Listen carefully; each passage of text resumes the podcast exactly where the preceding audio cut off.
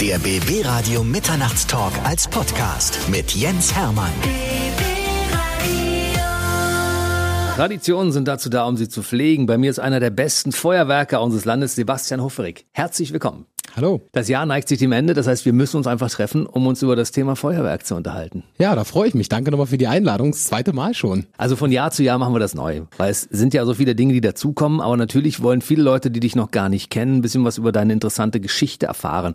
Und wie wird man überhaupt staatlich anerkannter Pyrotechniker? Weil gelernt hast du eigentlich was anderes. Ja, gelernt bin ich Veranstaltungskaufmann. Das habe ich auf der Landesgartenschau in Oranienburg gemacht und parallel dann die Ausbildung und die Qualifikation zum staatlich anerkannten Pyrotechniker gemacht. Für Großfeuerwerk und für Bühnenpyrotechnik gibt zwei unterschiedliche Qualifikationen. Beide habe ich abgeschlossen und so renne ich jetzt seit über 10, 15 Jahren der Welt hinaus und mache in der Bühnenpyrotechnik und im Großfeuerwerk. Du warst einer der jüngsten Pyrotechniker überhaupt bei uns im Land. Ich glaube, deine Leidenschaft begann so mit zwölf irgendwie. Da gibt's eine schöne Geschichte dazu. Ja, das stimmt tatsächlich. 2002 als Nachnutzungskonzept der äh, damaligen Buga hier in Potsdam gab es die erste Potsdamer Feuerwerker-Sinfonie. Und da hat damals mein Onkel ähm, das Feuerwerk damals eröffnet und geschossen und dann war ich da als Stift mit dabei auf dem Platz, als Helfer. Und so begann diese brennende Leidenschaft im wahrsten Sinne des Wortes, äh, Feuer zu fachen. Darf man mit zwölf eigentlich schon beim Feuerwerk aktiv mitarbeiten? Eigentlich doch nicht, wa? also, also wir lassen die Leute erst, so wie das Gesetz es auch erlaubt, ab 16 auf dem Platz. Ich denke, weil es Familie war und zu dem Zeitpunkt sich bestimmt auch keine Pyrotechnik auf dem Platz befand, war das in Ordnung, dass ich da ein paar Strippen gezogen habe. Du hast natürlich nur Strippen gezogen, das nur ist Strippen. völlig klar. Aber du hast entdeckt, dass dir das gefällt und dass du das gerne zu deinem Beruf machen möchtest. Genau. Dass das später ein Berufsfeld werden konnte, das war gar nicht ersichtlich, das war eher eine Passion. Und als ich 18 war, haben wir dann wieder bei der Feuerwerker-Sinfonie dann teilgenommen, damals ähm, als relativer Außenseiter gegen drei renommierte Firmen. Die eine hatte gerade 100-jähriges Jubiläum gefeiert und man ging davon aus, dass wir von den vier Teilnehmern Platz vier einnehmen werden. Und das habe ich parallel zum Abitur gemacht, habe die Show damals geschrieben, choreografiert. Und wie der Zufall es so wollte, haben wir mit Abstand den Platz eins belegt. Und dann kam man so ins Grübeln, ob das nicht vielleicht auch mal eine zukünftige berufliche Perspektive werden kann. Lass uns mal die Feuerwerkssymphonie so ein bisschen äh, auseinandernehmen, weil das ist ja eigentlich wirklich eine wichtige Veranstaltung, eigentlich die wichtigste für Feuerwerker. Kann man so sagen. In Deutschland äh, die größte nationale Wettbewerb mit nationalen Teilnehmern. Also es ist nicht nur ein Sprungbrett, es ist mittlerweile ein sehr etablierter und renommierter Wettbewerb hier in Deutschland. Das heißt, das Publikum geht dahin und kann auch zwischendurch ein Voting abgeben. Wie funktioniert das Ganze? Ja, genau. Also ähm, das Konzept ist, das finde ich, macht es so außergewöhnlich gut und auch fair, dass der Tagessieger über das Publikum bestimmt wird. Und nur der Tagessieger kann sozusagen in das Finale einziehen, wo wiederum dann die Wertung von einem Fachpublikum gemacht wird. Also von einer richtigen Jury. Da sitzen renommierte Leute da drinnen, unter anderem auch ein Juror aus der Europameisterschaft oder Weltmeisterschaft aus Hannover Herrenhausen. Wohnt hier übrigens auch in Potsdam, der Markus Klatt. Und das macht es so besonders, dass wirklich dort die Mischung ist aus, dass es für den Laien attraktiv sein muss, dass du dich damit durchsetzt, um ins Finale zu kommen, aber auch trotzdem eine fachliche Expertise darüber entscheidet, ob du gewinnst oder nicht. Es gibt Weltmeisterschaften der Feuerwerker. In Hannover Herrenhausen, das hat Tradition schon über 20 Jahre. Hast du schon mal teilgenommen? Noch nicht tatsächlich. Und äh, ich glaube, das letzte Mal, dass ein deutsches Team daran teilgenommen hat, war 2004. Also man hat das Gefühl, dass es langsam wieder Zeit wird. Also vielleicht ist das ja mal in deiner Agenda für die nächsten zehn Jahre mit drin, dass du einfach mal sagst, ich mach da mit und wie wir wissen, wenn du irgendwo mitmachst, dann gewinnst du ja meistens auch. das ist natürlich, die Messlatte ist ziemlich hoch. Die Leute dort sind natürlich internationale Fachleute und das ist schon auch eine ganz andere Messlatte nochmal, als es hier in Potsdam war, muss man wirklich ganz neidlos anerkennen. Aber Natürlich würden wir daran teilnehmen, haben wir auch den Anspruch, da nicht unbedingt zu verlieren. Das ist klar. Du warst damals einer der jüngsten Wettbewerbsgewinner überhaupt? Der jüngste tatsächlich mit 18 und den Rekord halte ich bis heute. Ist noch keiner rangekommen. Noch keiner rangekommen mit 18. jüngster internationaler Gewinner eines Festivals bis heute. Wir werden uns das gleich nochmal auseinandernehmen, weil im Corona-Jahr war auch die Feuerwerkssymphonie davon betroffen. Die ist in diesem Jahr natürlich pandemiebedingt ausgefallen man muss sagen, unglücklicherweise schon das zweite Mal in Folge, letztes Jahr durch Sturmwarnung, also steht unter keinem guten Oben aktuell. Tut mir echt leid, das ist ein Herzensprojekt, was da stattfindet, hier in unserer wunderschönen Landeshauptstadt in Potsdam und da haben, glaube ich, die Veranstalter auch ganz schön zu knabbern mit. Aber 2021 könnte es ja passieren. Wäre schön. Und wenn nicht, dann 2022. Das wäre also, wünschenswert. Wichtige Veranstaltung. Lass uns mal kurz ein bisschen auf die Historie des Feuerwerks kommen. Weil viele Leute wissen ja gar nicht, dass Feuerwerk früher ganz anders war und dass das schon eine, weiß ich nicht, über tausendjährige Tradition hat. Ja, also Feuerwerk, ähm, der Ursprung kommt aus, aus, dem, aus dem Fernen Osten, aus, aus China. Und ähm, dort wurde Feuerwerk sozusagen mehr oder weniger erfunden und entwickelt. Und seine Blütezeit hier in Europa hat es gefunden, gerade während der Barockzeit für die ganzen Fürsten, Versailles, hier auch in Sanssouci. Und Feuerwerk war damals im Gegensatz zu den meisten Annahmen farblos. Also es war in der Regel weiß und man hat die Färbungen hinbekommen, indem man den Leuten bunt gefärbtes Glas gegeben hat. Also wie durch eine Brille zu schauen, hat man sich rote Gläser davor gemacht, blaue Gläser oder grüne. Und so bekam das Ganze dann Kolorit. Und seit wann gibt es farbiges Feuerwerk? Anfang des 19. Jahrhunderts kann man sagen, sind die ersten Farben aufgekommen, die ersten Salz, mit denen man experimentiert hat, mit Strontium, mit Magnesium. Dann hat man irgendwann auch entdeckt, dass ähm, das, was auch jeder von zu Hause kennt, dieser typische Holzkohleeffekt, dass das ein tolles, dunkles, brokadendes Gold ergibt.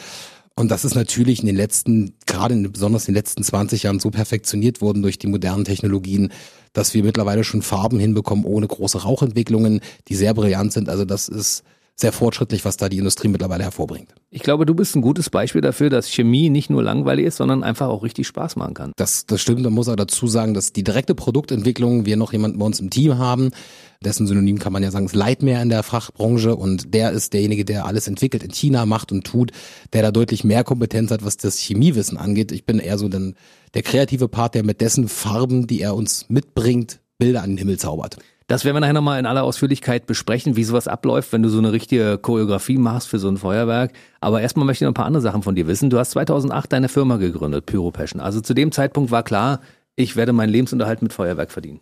Also 2008, das stimmt. Zu dem Zeitpunkt war ich aber noch Azubi in der Landesgartenschau in Oranienburg und habe das parallel gemacht und habe dann noch drei Jahre meine Ausbildung dort als Veranstaltungskaufmann sozusagen absolviert. Das war, muss ich sagen, natürlich eine Doppelbelastung und auch sehr spannend. Und es war noch nicht so hundertprozentig ersichtlich, dass es mein Hauptberuf werden wird.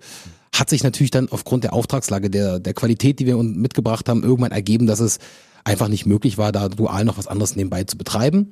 Und meinem Veranstaltungskaufmann bin ich ja nach wie vor treu geblieben und betreue auch noch hier in der Region das eine oder andere Projekt. Was haben denn deine Eltern damals gesagt, als du gesagt hast, ich werde Feuerwerker? Ich soll was Vernünftiges lernen.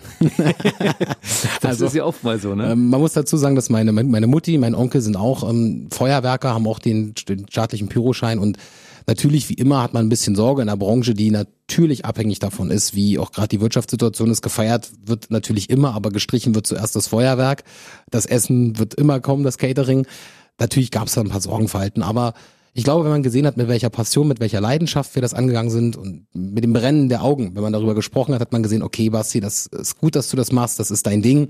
Und wie gesagt, das zweite Standbein ist ja auch noch Eventmanagement, was ich nach wie vor auch immer noch in unserem Unternehmen mit anbiete. Kann man Beispiel nennen, zum Beispiel nächstes Jahr 750 Jahre Großbären. Mhm. Da machen wir die Jubiläumsfeier, die organisieren wir mit. Oder das Spargelfest in Belitz, das machen wir schon seit über neun Jahren, sind wir beteiligt in der Organisation, in der Unterstützung. Also da gibt's immer noch das zweite Standbein und das ist auch ganz gut für Abwechslung und aber auch eben für eine konstante Einnahme. Wenn du Familienmitglieder hast, die in derselben Branche tätig sind, gibt's dann ab und zu mal so Fachgespräche, wenn ihr euch zum Essen trefft? Gott sei Dank, die letzten Jahre ist es weniger geworden, dass man sich am Weihnachtsabend dann noch über, über pyrotechnische Erzeugnisse unterhält oder über Choreografien, natürlich wird es immer Fachgespräche geben, die Leidenschaft ist nie vom Tisch. Aber was ich gut finde, ist, dass wir da auch die Normalität gefunden haben und sagen, okay, man sieht es beruflich mit einer ordentlichen Portion Leidenschaft, aber man ist damit nicht verheiratet bis zur letzten Sekunde, sondern man kann auch den Abstand gewinnen, den man benötigt, um ein normales Leben zu führen. Viele denken ja, dass Feuerwerk etwas ist, was man nur zu Silvester abbrennt. Aber mitnichten. Denn Feuerwerk gibt es ja im professionellen Bereich, bei großen Veranstaltungen, bei Events, aber im kleineren Bereich auch für, für andere Feiern, wie zum Beispiel Hochzeiten.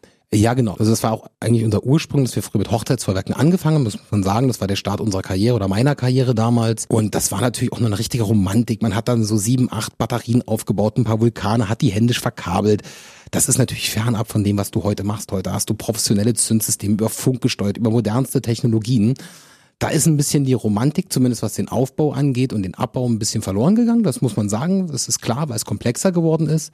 Aber es ist in allen Größenordnungen vorhanden. Also ob das das Hochzeitsfeuerwerk ist, ob das bei uns die großen Stadtfeste sind, ob das multimediale Inszenierungen sind mit Licht, mit Video, mit Sprechern. Wir arbeiten sehr gerne mit, mit Synchronsprechern wie Jürgen Kluckert, der Benjamin Blümchen auch synchronisiert. Machen wir richtig fertige Geschichten für Eröffnungsfeiern oder bis hin zur Bühnenpyrotechnik, Füchse Berlin, Einlauf Alba, alles sowas, Brandenburger Tor, ZDF, Silvestergala wieder. All das ist in unserem Portfolio drin und das macht es so unheimlich kurzweilig und spannend für mich. Da sind wir beim Thema Choreografie. Das heißt, du choreografierst von vornherein so eine komplette Show. Da kommt jemand an und sagt, ich möchte das und das haben mach mal Vorschläge und dann setzt du dich hin und entwickelst das. Genau, also man kann ein konkretes Beispiel sagen. Wir hatten ja dieses Jahr in Potsdam ja den Tag der Deutschen Einheit, 30-jähriges Jubiläum und da wurde ich dann angesprochen, dass man da das Konzept mit übernehmen soll. Leider hat es natürlich pandemiebedingt nicht funktioniert Und genau das ist es. Wir fangen von A bis Z an, so eine Show zu planen. Das beginnt damit, dass du sagst, wo findet das Ganze statt erstmal? Du musst ja wissen, auf welcher Leinwand malst du. Also ist es ein Gebäude, ist es eine Wiese, ist es irgendetwas Spezielles, was du noch beachten musst, was dich generell in der Choreografie einschränkt oder eben eine Besonderheit darstellt, wo du sagst, das musst du hervorheben. Das hat auch was mit Sicherheitsaspekten zu tun. Der zweite Schritt ist das Was und warum wir was tun. Also ist es ein Jubiläum, ist es eine Wiedereröffnung, ist es eine staatliche Feier, All das ist natürlich auch relevant dafür, um zu wissen, was, wie greifst du diese Geschichte auf. Also man kann es salopp sagen, es ist ein bisschen wie ein Theaterstück, was du in verschiedene Akte unterteilst mit einer Dramaturgie und die gilt es dann zu untersetzen mit verschiedensten Mitteln. Man kann uns da auch ein bisschen als Kunstmanager bezeichnen, weil es muss nicht immer nur Pyrotechnik sein, es kann der gesprochene Text sein, der von uns geschrieben und dann auch kreiert wird, es kann das Musikstück sein, was du auswählst, Immer ein Beispiel, wenn du jetzt eine 500-Jahr-Feier hast, ist es halt unpassend, vielleicht mit Celine Dion My Heart Will Go On zu beginnen, sondern du musst halt schon gucken, dass du was Passendes hast. Da greift man eher auf Filmmusiken zurück, bis hin zu dem Medium Licht, Laser, Videomapping, alles, was es gibt. Und dann sitzt du da und hast eben ein Storyboard, was du dir zusammenstellst, baust, was dramaturgisch passen muss, technisch passen muss und am Ende nicht nur fachlich perfekt sein sollte, sondern auch den Kunden mitreißen muss. Kannst du das vorher einmal in einer Generalprobe probieren? Ja, eigentlich ja nicht, weil das kostet dir dann das doppelte Geld. Ne? Das heißt, du musst es in deiner Vorstellung musst es ablaufen. Ja, erstens das. Also ich denke, dass gerade diese Vorstellungskraft das A und O ist, diese Visualisierung im Kopf. Es gibt Software dafür. Also jeder Fachmann, der würde jetzt sagen, na ja, es gibt ja Programme, mit denen kannst du das alles schon vorher visualisieren. Dem widerspreche ich, denn diese Visualisierung entspricht ja nur dem, was du in deinem Kopf dir ausgedacht hast. Und das kann immer wieder ein bisschen abweichen selbst wenn ich ein Feuerwerk Probe schießen würde, wäre es am nächsten Tag ein ganz anderes Feuerwerk. A, wenn es regnet, ist die Emotion, die transportiert wird, eine ganz andere, als wenn es eben ein schöner, sternklarer Nachthimmel ist. Und da geht's auch weiter, der Wind kann anders stehen, die Effekte können anders fallen. Also es ist nie reproduzierbar eins zu eins, deswegen sind Proben in dem Sinne eigentlich zu vernachlässigen. Es sei denn, du gehst jetzt wirklich auf Bühnenpyrotechnik, auf, auf Tourneen, wo du sagst, du begleitest eine Band, da machen Proben schon durchaus Sinn, dass auch die Beteiligten wissen, wann passiert was, um die Verletzungsgefahr zu minimieren. Aber künstlerisch betrachtet finde ich, Proben machen nur bedingt Sinn und auch nur partiell Sinn, weil du ja auch das Überraschungsmoment niemanden nehmen möchtest, deinem Kunden nicht, deinem Publikum nicht. Damit spielen wir ja. Das ist ein bisschen wie ein Jongleur auf der Bühne, wie ein Magier. Der zeigt ja auch seine besten Tricks nicht kurz vorher, um zu gucken, ob es klappt und geht dann nochmal auf die Bühne. Also das muss schon, das brauchst du, diesen Moment der Überraschung. Du hast du gesagt, es werden Dinge abgesagt, wie zum Beispiel unsere Einheitsfeier in Potsdam, wie zum Beispiel die Feuerwerkssymphonie aufgrund von Sturmwarnungen. Das heißt, es kann sein, du machst dir ein Vierteljahr Arbeit, um eine wunderbare Feuerwerkschoreografie zusammenzubauen und dann wird das kurzfristig abgesagt. Ja, das ist durchaus gang und gäbe. Also gerade auch im Sommer hast du mit Waldbrandwarnstufen zu kämpfen. Ähm, das ist auch nochmal ein großer Punkt, warum abgesagt werden kann. Das ist wirklich nicht so schön. Da blutet das Künstlerherz, ähm, mal unabhängig jetzt von den finanziellen Auswirkungen, die da noch einhergehen hast du natürlich auch den Anspruch, deine Show dann zu sehen. Du bist fertig, du hast alles vorbereitet, du hast dir monatelang, wochenlang Gedanken gemacht und dann möchtest du auch dein Ergebnis sehen. Und das kannst du ja nicht, wie wir beide eben gerade festgestellt haben, weil ich kann das ja nirgendwo anders aufbauen oder irgendwie mal Probe schießen. Wenn es abgesagt ist, ist es abgesagt. Wer trägt denn dann das Risiko? Das kommt drauf an, wie gut deine Anwälte waren. also von daher. Ich stelle mir das vor, du machst die ganze Arbeit, du kaufst die Pyrotechnik ein, du machst die Choreografie, du setzt dich hin, du planst das Ganze, du hast eventuell Personal und sowas und dann sagt jemand, ist nicht. Genau, also das ist ähm, letztendlich vertraglich natürlich geregelt, dass du eine gewisse Prozentzahl als Ausfallquote bekommst. Aber kein Geld der Welt macht das wieder gut, was du an, an emotionalen Verlust hast, weil du die Show nicht sehen kannst, die du geplant hast. Das muss man einfach so sagen. Dafür sind wir zu sehr mit Herz dabei. Ähm, natürlich müssen Kosten auch dann entschädigt werden, die entstanden sind. Aber alleine diese Vorleistung, die du gegangen bist, gedanklich das zu planen und zu machen, wird eh schon in meisten Fällen nicht wirklich honoriert, weil das kann dir kaum einer bezahlen. Also ist das größte Brot und den Lohn, den du bekommst, diese Show zu sehen und zu sehen, ob es funktioniert hat, der Applaus der Leute, sie glücklich zu machen und diese Glückseligkeit auch in den Augen zu sehen und zu spüren. Bei mir ist Sebastian Hoferig, er ist einer der besten Feuerwerker unseres Landes, aber offensichtlich darüber hinaus, würde ich sagen, ganz Deutschlands oder Europas, denn Deine Feuerwerkskünste wurden schon in vielen Ländern auch angefragt und du warst schon unterwegs und hast überall schon Feuerwerke abgebrannt. Wo zum Beispiel? Ähm, wir haben in Abu Dhabi schon ähm, 2007 war das, relativ, da war ich noch relativ jung, ähm, einen Auftrag erhalten in Hongkong, in, in Asien direkt auch schon. Im Nationalfeiertag in Luxemburg haben wir schon mehrere Jahre begleitet. Vorgestern kam eine Anfrage rein für den Nationalfeiertag im Oman. Wir sind gespannt. Ähm, wir sind in Verhandlungen ähm, dort mit dem Konsul des Scheichs und Mal gucken, wäre doch mal eine positive Nachricht für 2022 nach diesem Jahr. Definitiv. Man kommt so rum als Feuerwerker, ne? Gibt es so Emotionen, die du damit verbindest? Ist das anders als bei uns, wenn da Feuerwerke abgebrannt werden in anderen Ländern? Also generell muss man natürlich sagen, dass Feuerwerke immer Emotionen auslösen sollen. Und die sollte man im Vorhinein ja wenn man sie berechnen kann, berechnen. Und natürlich hat jeder Kulturkreis andere Emotionen. Das heißt, das macht es natürlich immer wieder schwieriger. In Asien zum Beispiel lieben die Leute die Farben Rot und Grün. Europa überhaupt nicht denkbar. Da hast du Blau, Gold, sind die Lieblingsfarben. Also da gibt es schon Unterschiede. Generell ist es aber eine, wie Musik, eine Sprache, die international gesprochen wird und die lässt sich immer übertragen. Du warst in Hongkong. Ja. Im Prinzip ist ja China das Ursprungsland des Feuerwerks. Ja. Und wenn du im Ursprungsland des Feuerwerks als Deutscher ein Feuerwerk abbrennst, dann liegt die Messlatte ja noch ein Stück höher. Ja, das kann man schon so sagen, denn Chinesen denken im Gegensatz zu uns Europäern nicht so feingeistig, sondern es wird da eher groß gedacht. Also was du bei uns, sage ich mal, mit zehn Abschlusspositionen machst, kannst du da locker mit einer Null ranhängen.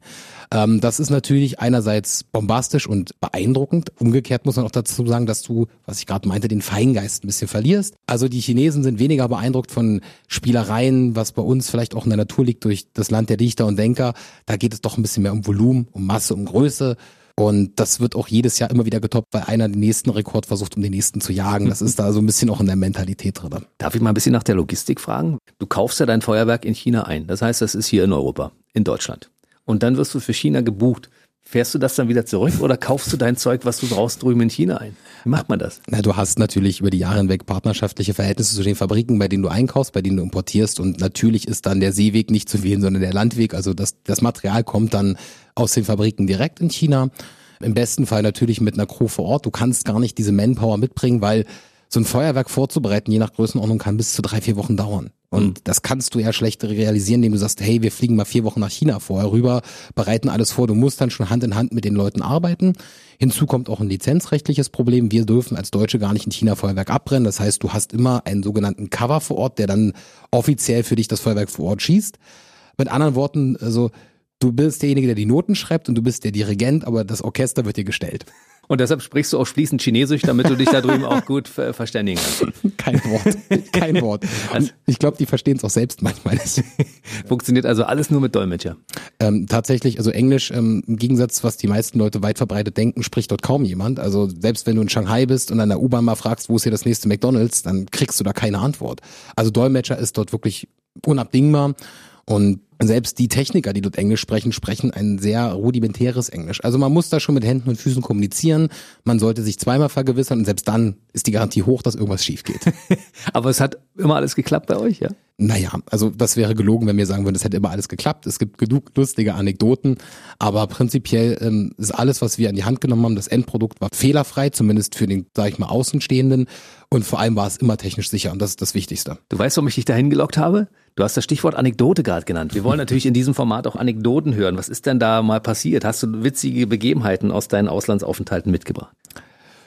Also ja, ähm, tatsächlich eine witzige Anekdote ist, dass man natürlich, wie es so üblich ist, von, von Fabrikbossen abends zum Essen eingeladen wird und die einem natürlich etwas ganz Spezielles kredenzen wollen. Und wenn du dann da eine riesige Schüssel hast mit gekochten Flüssigkeiten und etwas, was man nicht wirklich erkennen kann, bis man feststellt, dass in der Schüssel ein Schildkrötenpanzer schwimmt und du dann die Innenseite auslöffeln sollst, weil das eine Delikatesse ist und der gegenüber dich mit funkelperlen Augen anschaut und dich wundert, warum du dankend ablehnst, dann weißt du, dass du in China angekommen bist.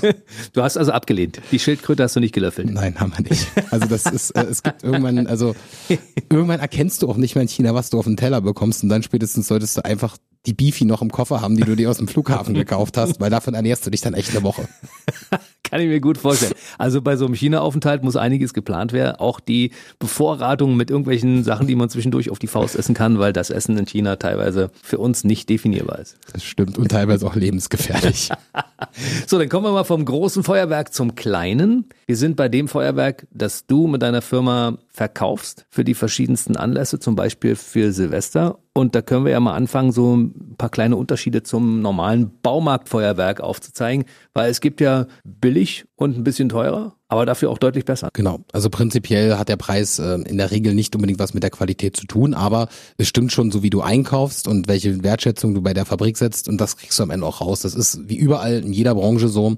Und Baumärkte haben letztendlich Pyrotechnik als Nebenprodukt mit im Sortiment. Das muss man so sagen. Sie sind Baumärkte und keine Feuerwerkshändler.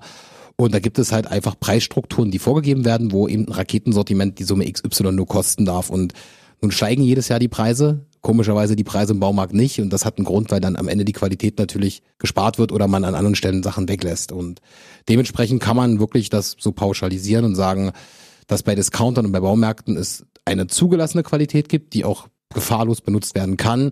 Wer aber das besondere Highlight sucht, sollte sich an seinen Fachmann wenden, natürlich dann den besten Fall zu uns.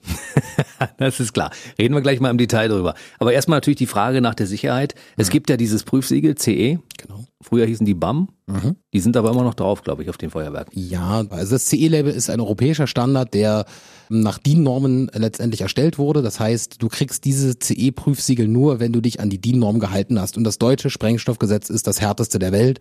Das muss man mal klar sagen. Unser Gesetzgeber ist hier äußerst sorgfältig. Und da geht noch mehr einher, denn auch die chinesische Regierung möchte Unfälle vermeiden. Das heißt, da beginnt es ja schon. Also in den Fabriken gibt es Auflagen, es gibt Transportauflagen bis hin zu den Importauflagen, wo du dieses CE-Label erfüllen musst. Da werden Tests gemacht.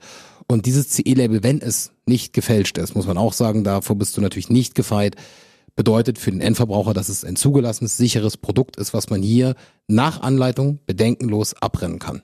Es gibt aber in China drei verschiedene Qualitäten, die man dort einkaufen kann, ja? Genau, man spricht von sogenannten Level A, B und C Fabriken. Und ähm, das hat am Ende jetzt nicht unbedingt was Schlechtes zu bedeuten, aber Level A sind Fabriken, wo sicherlich auch auf Menge produziert wird, aber nicht so auf Masse wie bei B und C. Und da geht es schon mal los. Du kannst hochwertige Chemikalien einkaufen. Das heißt, dein Goldeffekt hat eine Standzeit von fünf Sekunden. Du kannst aber auch einen Goldeffekt einkaufen, der nur eine Sekunde steht. Bei beiden steht drauf, dass es ein langziehender Goldbrokatschweif ist. Naja, das ist halt die künstlerische Definierung. Aber prinzipiell hat die Chemikalie Auswirkungen auf die Stand- und Steigzeiten und dementsprechend gehen wir nur zu Level A Fabriken, weil wir sagen, wir möchten gerne, dass unser Kunde lange Spaß an seinem Effekt hat, dass das Gold länger steht, die Farben brillanter sind, dass die Rauchentwicklung geringer ist. Und auch wenn man mal guckt, Batterien, die sich ja dann zerlegen, haben so einen Blitz. Umso greller dieser Blitz ist, umso weißer, umso schlechter ist die Qualität der Batterie, weil es meistens dann mit minderwertigem Zerlegerpulver ähm, gemischt wurde. Bei uns sind die Zerlegerladungen nicht grell blitzen. Das heißt, man kann von seiner Farbe, von seinem Goldeffekt noch was sehen. Man hat also nicht grelle, zugeblitzte Augen. Wir sind bei den Batterien, da reden wir mal ein mhm. bisschen ausführlicher drüber, weil das ist ja der Trend aktuell. Also früher hat man immer Einzelfeuerwerk abgebrannt. Ja. Heute hat man Batterien, genau. wenn man der moderne Feuerwerker von heute ist. Absolut. Also der Trend geht erstmal zu ähm, Leuchtfeuerwerk, was Vulkane angeht ähm, und natürlich dann Batterien, geräuscharmes Feuerwerk. Die Rakete ist immer noch ein Klassiker, nach wie vor. Das sind erstmal so die Hauptprodukte, die immer noch nach wie vor angefragt werden. Die Tendenz geht auch mittlerweile noch zu Bengal-Produkten, also Produkte, die halt deine Umgebung tagshell erleuchten, auch am Dunkeln dann. Und da gibt es auch ganz fantastische Sachen mittlerweile. Wo man ein bisschen merkt, dass die Tendenz abfällt, ist es bei den Produkten bei Böllern, die reine geräuscherzeugende Funktion haben. Muss ich ehrlich sagen, ähm, tut mir jetzt nicht weh, weil ich schon immer eher derjenige war, der mehr auf Kunst geachtet hat und eher mir was Schönes angeguckt hat, als nur ein knallerzeugendes Produkt, was einfach nur laut und dreckig war. Den Eindruck hat man allerdings nicht. Die Tage um Silvester geht das ja los, da wird ja ringsherum geböllert und da habe ich das Gefühl, da achten die Leute, die das vorher abfeuern, bevor es offiziell erlaubt ist, nur auf Lautstärke. Das stimmt und das ist, glaube ich, auch ein generelles Problem, was unserer Branche nachhinkt, dass äh, diese Leute diese sogenannten Polenböller benutzen und, und, und dann eben auch schon zwei, drei Tage vorher anfangen, dass die eine ganze Branche in Verruf bringen. Das sind übrigens auch die Leute, die die Verletzungen verursachen. Wer mit sachgemäßen zugelassenen Feuerwerk umgeht, da ist die Quote so dermaßen marginal gering mit Verletzungen, dass es überhaupt nicht in die Presse oder diskussionswürdig ist. Und dementsprechend dagegen kann man sich nicht wehren. Diese Leute werden sich immer illegal dieses Feuerwerk besorgen. Und das ist einfach ein Problem. Warum sind diese Polenböller so gefährlich? Ähm, diese Polenböller unterliegen letztendlich ähm, auch einem CE-Label, aber in der Regel wird sich daran nicht gehalten. Das heißt, diese Produkte werden auch in Asien produziert. Also der Polenböller ist eine Erfindung letztendlich der medialen Welt.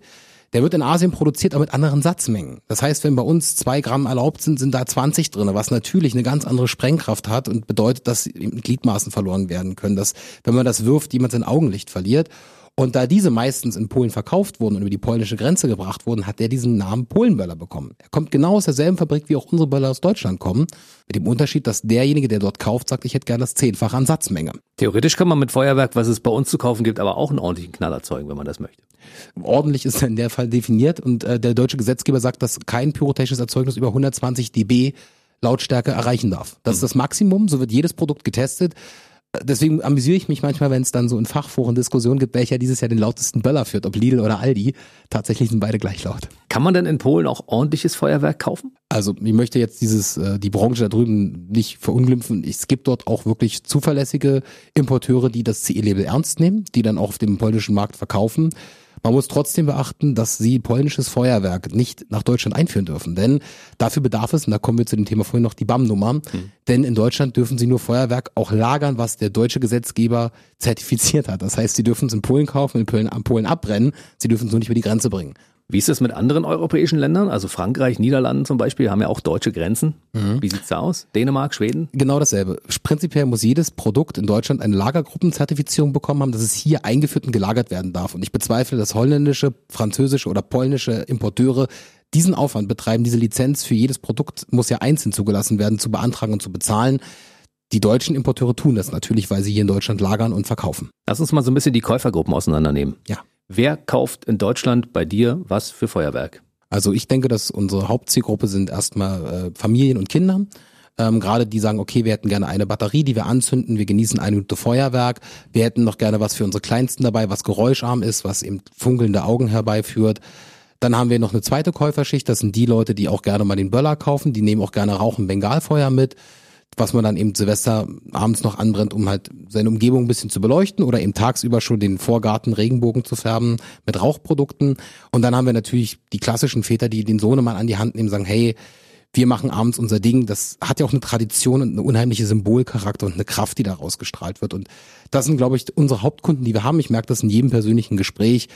Also da kann ich nur sagen, dass ich mit unserer Käuferschaft sehr, sehr glücklich bin, denn sie sind da sehr, sehr zuverlässig und, glaube ich, auch verlässlich. Also persönliche Beratung ist auch ein wichtiger Punkt, wenn man Feuerwerk einkaufen ja. möchte. Das heißt, wenn ich jetzt mit der Maßgabe rangehe, ich möchte das schönste Feuerwerk in meiner Straße haben, dann gehe ich zu Sebastian Hoferig und lass mich da entsprechend beraten. Nehmen wir mal an, ich, ich bin jetzt mal die fiktive Person, die sagt, hey, ich möchte für meine Straße das schönste Feuerwerk überhaupt und ich möchte fünf Minuten Dauerfeuer am Himmel.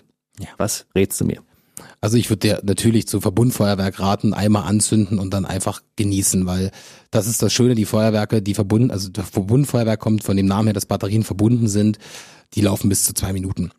Und dann hast du da zwei, drei große Batterien, die du anzündest, dann hast du da auch wirklich fünf Minuten Feuerwerk in Profi-Qualität. Also ganz ehrlich, wir schießen diese Batterien und die wir verkaufen auch in Hochzeits- und Geburtstagsfeuerwerken. Das macht sie so besonders, deswegen wählen wir sie so qualitativ hochwertig aus, weil wir natürlich diese Produkte ganzjährig benutzen. Wie wird sowas angewendet? Also wichtig ist, dass du dir die Bedienungsanleitung zuerst einmal durchliest, das Produkt, wenn du es käuflich erworben hast, guckst du dir erstmal an. Da stehen Hinweise drin, wie zum Beispiel, ob es gegen Kippen nochmal zusätzlich gesichert werden muss. Es gibt Batterien, wo du nochmal vielleicht dann einen Stein zwischenpacken musst, dass sie nicht kippt oder eine Stange einschlägst. Es gibt Batterien, die von selbst stehen. Die führen wir auch vorwiegend in unserem Sortiment. Dann musst du natürlich gucken, dass der Karton alles entsprechend entfernt ist kein Alkoholkonsum, nüchtern das Feuerwerk zünden, die Umgebung bitte betrachten. Hast du eine Batterie, die in die Breite fächert, solltest du es vielleicht nicht neben dem Nachbarn schießen, wo sein Haus im Weg sein könnte oder Baumalleen. Also gesunder Menschenverstand ist da auch sehr wichtig. Anzünden mit, ähm, mit, mit, mit Feuerzeug, am besten mit einer, mit einer brennenden Lanze gibt es da auch, die wir haben, so eine Zündlichter, die zwei Minuten lang brennen, da hast du genug Abstand. Den Kopf nicht über dem Produkt halten, schön weit weg. Und dann hast du circa fünf, sechs Sekunden Zeit, das ist die gesetzliche Vorgabe, dich auch schnellstmöglich von dem Produkt zu entfernen.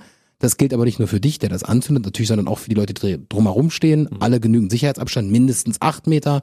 Besser ist der empfohlene Schutzabstand, der auf der Batterie steht, einzuhalten. Theoretisch kann ich auch ein Foto von meiner Umgebung machen und zu dir kommen und sagen, guck mal, das sind, sind die Gegebenheiten. Was empfiehlst du mir dafür? Absolut, na klar. Das wäre gar kein Problem. Wir würden dann noch vielleicht ein, zwei Nachfragen stellen. Wir würden jetzt auch nicht empfehlen, in der Nähe von Krankenhäusern zum Beispiel Feuerwerk abzuschießen. Das, das sagt der Gesetzgeber zwar schon, aber naja, wir würden es trotzdem darauf hinweisen, weil da geht es um ein Miteinander. Das ist auch wichtig. Wir gehen mal zu den Kindern, denn Kinder mögen Feuerwerk, aber Kinder mögen es nicht laut. Es gibt geräuscharme Feuerwerke direkt für Kinder. Genau, und es gibt bei uns komplette Kategorien, da steht geräuscharm gekennzeichnet, also für Kinderohren geeignet. Und diese Produkte sind ab zwölf Jahren, das ist das sogenannte Kinder- und Jugendfeuerwerk. Und da haben wir eine riesige Auswahl an Artikeln, die leuchten, die sprühen, die keine lauten Geräusche erzeugen. Unter anderem haben wir uns auch einfallen lassen, ein Malbuch zu machen für Kinder, was auch pädagogisch nochmal erzieht. Und all das haben wir zusammengeworfen, fast über 30 Kinder- und Jugendfeuerwerkartikel, die geräuscharm gekennzeichnet sind. Und das ist hier in der Region einzigartig. Es gibt ja auch Familien, die haben auch Haustiere. Ja, natürlich muss man immer sagen, Tiere haben nochmal eine ganz andere Frequenz und eine Hörleistung, als es menschliche Ohren haben. Das ist auch zu beachten. Also ich würde jetzt nicht unbedingt mein Haustier mitnehmen und daneben einen geräuscharmen pyrotechnischen Artikel zünden. Generell gilt aber, ich habe selber zwei Hunde, ähm, dass immer es darauf ankommt, wie man selbst auch mit den Haustieren umgeht, welche Vorbildfunktion man hat. Und ähm, meine Hunde sind Silvester nicht nervös. Wir haben ja auch Feuerwerke, muss man sagen, die in der Nähe von Zoos stattfinden oder auf dem Spargener Erlebnishof gibt es auch Tiere. Also wenn man damit vernünftig und bewusst und offensiv umgeht und man auch ausstrahlt, dass keine Gefahr in der Luft ist, wie bei Gewittern, was eine ähnliche Wirkung auf Tiere hat wie Pyrotechnik, dann können auch unsere liebsten Vierbeiner oder Zweibeiner am Ende des, des Silvesterabend gut überstehen. Du bist kein Freund von Raketen, warum nicht? Also Raketen haben natürlich einen ganz fantastischen Symbolcharakter. Es ist Nostalgie, es ist Erinnerung an Feuerwerk aus von, von der frühesten Kindheit an, was man vielleicht mit seinem Papa erlebt hat. Und da gibt es auch tolle Produkte wie Wunschraketen, wo man Wünsche in den Himmel schießen kann, was die Ursprungsidee war. Nichtsdestotrotz ist aber letztendlich dieser Stab, der an dieser Rakete montiert ist, wichtig für eine stabilisierte Flugbahn. Was aber auch bedeutet, dass dieser Holzstab wieder runterkommt. Und der kommt unkontrolliert runter. Also ich finde, Raketen haben eine ganz fantastische Wirkung, wenn man sie auf freien Feldern schießt, wenn genug Abstand da ist. Würde ich auch niemanden von abraten. Ich würde es ungern Leuten raten, in Wohngegenden oder in dicht besiedelten Wohnblöcken zu schießen, denn denken Sie auch an Nachbarn, denken Sie an Ihre Familie. Sie können in den Nachthimmel niemals sehen, wo dieser Raketenstab wieder runterkommt. Da sollte man immer mit gesundem Menschenverstand gucken, wie man das macht. Lass uns mal ganz kurz bitte die Umweltproblematik ansprechen, weil viele sagen ja, ja, da ist Feinstaub und es macht Dreck und CO2-Ausstoß. Aber da sagst du ja als staatlich anerkannter Pyrotechniker, nee, nee, Leute, so ist das ja nicht. Ja, genau. Also wir sind ähm, glücklich, dass es seit diesem Sommer auch endlich äh, wissenschaftlich fundierte Zahlen gibt. Denn die Studie von dem Verband für Pyrotechnische Industrie hat nachgewiesen, dass Pyrotechnik nur 0,0003 Prozent des jährlichen CO2-Ausstoßes macht. Das ist 70 Prozent weniger, als was der Verbund, äh, der die Deutsche Umwelthilfe kommuniziert hat. Und das Ärgerliche ist, dass die Deutsche Umwelthilfe immer noch diese falschen Zahlen kommuniziert. Und man muss mittlerweile davon ausgehen, dass man einfach das Gefühl hat, dass diese Deutsche Umwelthilfe diese Pandemie auch mitnutzt, um hier einfach als Trittbrettfahrer aufzuspringen und Verbote durchzusetzen, die einfach nicht haltbar sind. Lass uns mal kurz über die Pandemie reden. Corona hatte ja diverse Auswirkungen auf euch als Feuerwerker. Das heißt, ihr konntet in diesem Jahr sehr, sehr wenig machen. Viele Veranstaltungen sind euch weggebrochen einfach. Man kann sagen, es ist eine hundertprozentige Ausfallquote. Also ich glaube, das Einzige, was wir aktuell noch machen, sind die Füchse Berlin. Da gibt es zu den Heimspielen noch Pyrotechnik, aber auch nur, weil diese im Livestream übertragen werden. Und das war's. Also man kann wirklich sagen, es ist ein 99,9-prozentiger Ausfall. Wie haltet ihr euch über Wasser? Also man muss sagen, dass die, die die staatlichen Hilfen, die angeboten wurden, natürlich nicht am Ansatz ausreichend sind, um die monatlichen Kosten zu decken. Sie sind auch nur leider sehr zäh gekommen, beziehungsweise bis gar nicht zu verklausuliert. Und ansonsten würde nur noch der Weg zur Bank bleiben und mit Krediten das Unternehmen zu stützen, muss man so sagen. So geht es wahrscheinlich allen anderen auch aus der Branche. Das wird euch ja hoffentlich erspart bleiben, denn im nächsten Jahr haben wir einen Impfstoff und wir haben hoffentlich auch wieder viele Veranstaltungen, auf denen wir dann alles nachholen können, inklusive auch Silvester. Ja, das hoffen wir natürlich auch. So, Sebastian, wie ist eigentlich der aktuelle Stand? In diesem Jahr darfst du kein Feuerwerk verkaufen. Wir waren also die letzte halbe Stunde nur in der Theorie unterwegs und müssen in Erinnerungen schwelgen an schöne Feuerwerksmomente. Darf man in diesem Jahr Feuerwerk aus dem letzten Jahr noch abfeuern, falls man das zu Hause hat? Also Stand vom 16.12. ist, dass man das Feuerwerk, was man im letzten Jahr käuflich erworben hat und im Keller eingelagert hat, noch abbrennen darf. Da sollte man sich an die gesetzlichen Vorschriften halten von den Abbrennzeiten. Bitte vorher informieren bei seiner Behörde, bei dem Ordnungsamt oder gegebenenfalls bei, bei, der, bei der Polizei und nochmal auf Nummer sicher gehen und nachfragen, von welchen Uhrzeiten geknallt werden darf. Gibt es irgendwo eine Seite, wo man das nachlesen kann? Ähm, ja, tatsächlich auf der örtlichen Seite seiner eigenen Kommune sollte man gucken, recherchieren, Öffentlichkeitsarbeit oder Ordnungsamt checken, was sie da veröffentlicht haben zu den Abbrennzeiten von pyrotechnischen Gegenständen, denn diese weichen tatsächlich vom Sprengstoffgesetz in Deutschland ab und sind am Ende gültig, weil sie kommunal natürlich höher greifen dann als das Sprengstoffgesetz bundesweit. Für alle, die ein schönes Feuerwerk sehen möchten, gibt es auf eurer Internetseite vielleicht ein paar digitale Feuerwerke, die man sich anschauen kann? Natürlich, wir haben ähm, die schönsten Feuerwerke der letzten 15 Jahren, die wir geschossen haben, bei uns auf der Internetseite verfügbar unter pyro-passion.de. Von der Feuerwerkersinfonie bis zum Brandenburger Tor kann sich da jeder sein Lieblingsfeuerwerk angucken und nochmal genießen. Wann könnte es dann mit etwas Glück das erste Feuerwerk des neuen Jahres geben? Ach, wenn man das beantworten könnte, hätte ich jetzt hier eine Glaskugel vor mir. Das ist sehr, sehr schwierig. Ich hoffe ein bisschen, dass der Sommer Normalität bringt, dass wir vielleicht zum Bedeter Spargelfest unser erstes Höhenfeuerwerk wieder schießen oder auch im Spreewald zu den Kürbisgeistern. Ich weiß es auch noch nicht und ich hoffe einfach, dass diese Pandemie so schnell wie möglich für uns alle hier vorbeigeht. Es ist echt ein bisschen schade. Jetzt haben wir einen der besten Feuerwerke des Landes bei uns und wir konnten nur über Feuerwerke reden. Normalerweise müssten wir am Ende dieses Talks ja hier so ein richtiges Feuerwerk abbrennen. Ne? Ja, das ist echt ärgerlich und traurig. Das nächste Jahr wird besser. Okay? Das hoffen wir alle. Sebastian Hoferig war bei mir, Chef von Pyro Passion. Ich hoffe, dass ihr gut durchs Jahr kommt und ähm, dass 2021 deutlich besser wird als das Jahr 2020. Das hoffen wir auch und vielen, vielen Dank nochmal für die Einladung. Bis zum nächsten Mal. Bis dann. Der BB Radio Mitternachtstalk. Jede Nacht ab 0 Uhr. Und der neueste Podcast jeden Mittwoch.